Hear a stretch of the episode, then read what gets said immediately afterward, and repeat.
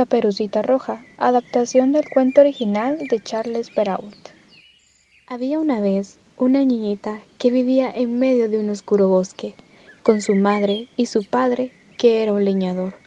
La niñita siempre usaba una capita roja con una tibia caperuza, por eso todos la llamaban Caperucita Roja. Un día decidió visitar a su abuela, que vivía a cierta distancia de la cabaña del leñador. Tomó una canasta con un pastel que su madre había horneado y se puso en camino. Lo último que su madre le dijo antes de partir fue que no saliera del camino y que no hablara con desconocidos. Pero temo que Caperucita realmente no estaba poniendo atención. Así que cuando vio unas hermosas flores azules que crecían bajo un árbol, se salió del sendero y comenzó a formar un ramillete para su abuela. Pero poco a poco se alejaba más del sendero, sin darse cuenta, internándose cada vez entre los árboles. De pronto ya no estaba sola. Frente a ella se encontraba un enorme lobo. Caperucita no había visto nunca un lobo, de modo que no sabía que los lobos no son el tipo de persona que uno quiere como amigo. Buenos días, niñita, le dijo el lobo con una falsa sonrisa. ¿Cómo te llamas y a dónde vas? Yo soy Caperucita Roja y voy a visitar a mi abuelita. Es que le voy a llevar un pastel delicioso para que se lo coma. El lobo estaba encantado. No solo se comería a la niña, sino también podría comerse a la abuela y el pastel. ¿Y dónde vive tu abuelita pequeña? Le preguntó al lobo, haciendo un gran esfuerzo por sonreír amablemente, a pesar de todos sus temibles dientes. Caperucita le dijo al lobo dónde vivía su abuela y siguió recogiendo flores.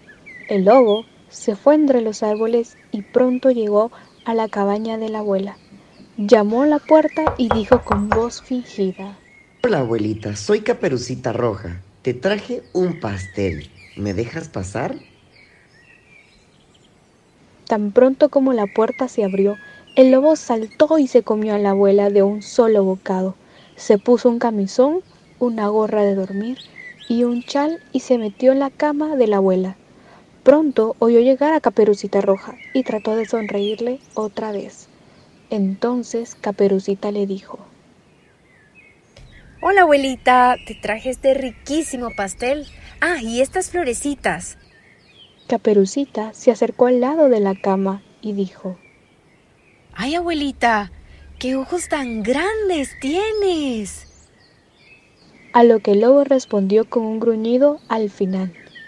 Son para verte mejor. Caperucita no pudo evitar notar los enormes dientes de su abuela. Pero abuelita, ¿qué dientes tan grandes tienes? Son para comerte mejor. Dijo el lobo y se tragó a Caperucita de un bocado. Luego se comió el pastel que estaba en la canasta y al terminar, ya bien lleno, se quedó dormido y roncando.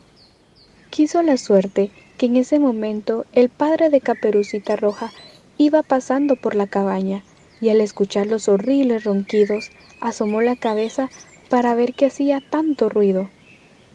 Al ver al lobo se dio cuenta de lo que había pasado y le abrió la panza con su hacha.